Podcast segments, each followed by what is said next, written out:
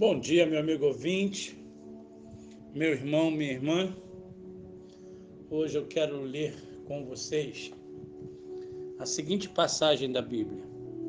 Encontra-se no livro de 2 Timóteo, no capítulo 3, a partir do versículo 1, o qual nós lemos assim: Sabe, porém, isto que nos últimos dias sobrevirão tempos trabalhosos, porque haverá homens amantes de si mesmo, avarentos, presunçosos, soberbos, blasfemos, desobedientes, a pais e mães, ingratos, profanos, sem afeto natural, irreconciliáveis, caluniadores, incontinentes, cruéis, sem amor, para com os bons, traidores, obstinados, orgulhosos, mais amigos dos deleites do que amigos de Deus. Tendo aparência de piedade, mas negando a eficácia dela. Destes, afasta-te. Porque deste número são os que introduzem pelas casas e levam cativas mulheres nécias carregadas de pecados levadas de várias concupiscências, que aprendem sempre e nunca podem chegar ao conhecimento da verdade. E como Janes e Jambres resistiram a Moisés, assim também estes resistem à verdade, tendo e sendo homens corruptos de entendimento, malvados quanto à fé. Não irão, porém, avante, porque a todos será manifesto o seu desvairo, como também o foi daqueles. É, meu querido, meu amigo, que leitura! Parece que nós estamos diante de uma história atual, contemporânea. Esse texto de hoje Parece realmente que nós estamos diante de um jornal contemporâneo. Encontramos atitudes que se tornam valores atuais. Por exemplo, quando alguém faz algo errado, logo vem a justificativa. Todo mundo tem o direito de ser feliz. Ou então se questiona se aquilo é errado mesmo ou não. Num ambiente de decadência moral, como o nosso, é importante procurarmos saber como os cristãos podem verdadeiramente agradar a Deus. Em primeiro lugar, é preciso ter mais fé.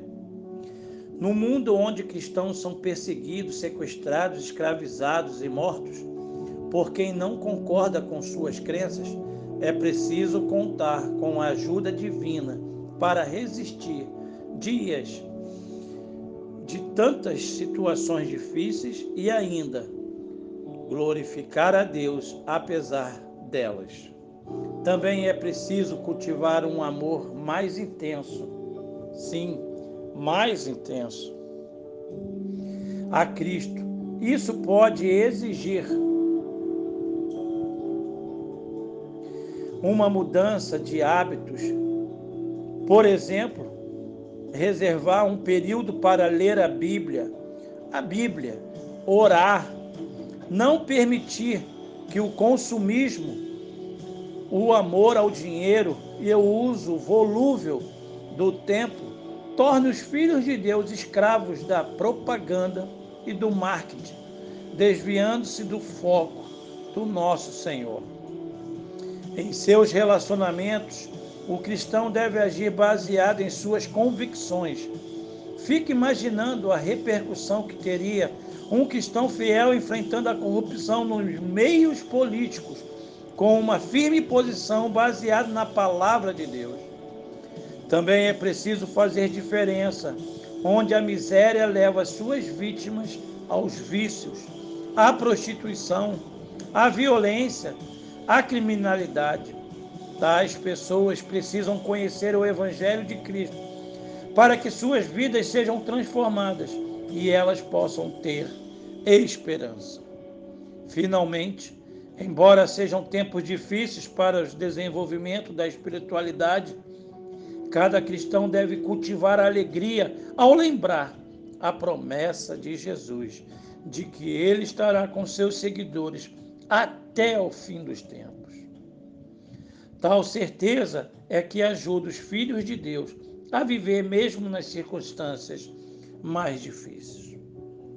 Pare e pense é possível agradar a Deus mesmo numa época de tanta decadência moral, colocando a fé em prática.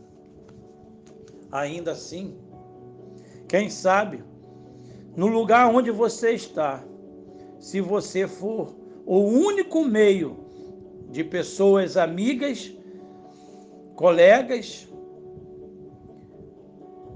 que estão do seu lado, se achegarem a Deus conhecerem o amor de Deus. Ei, seja um agente de transformação.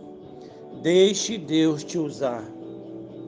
A palavra de Deus ainda afirma: sem fé é impossível agradar a Deus.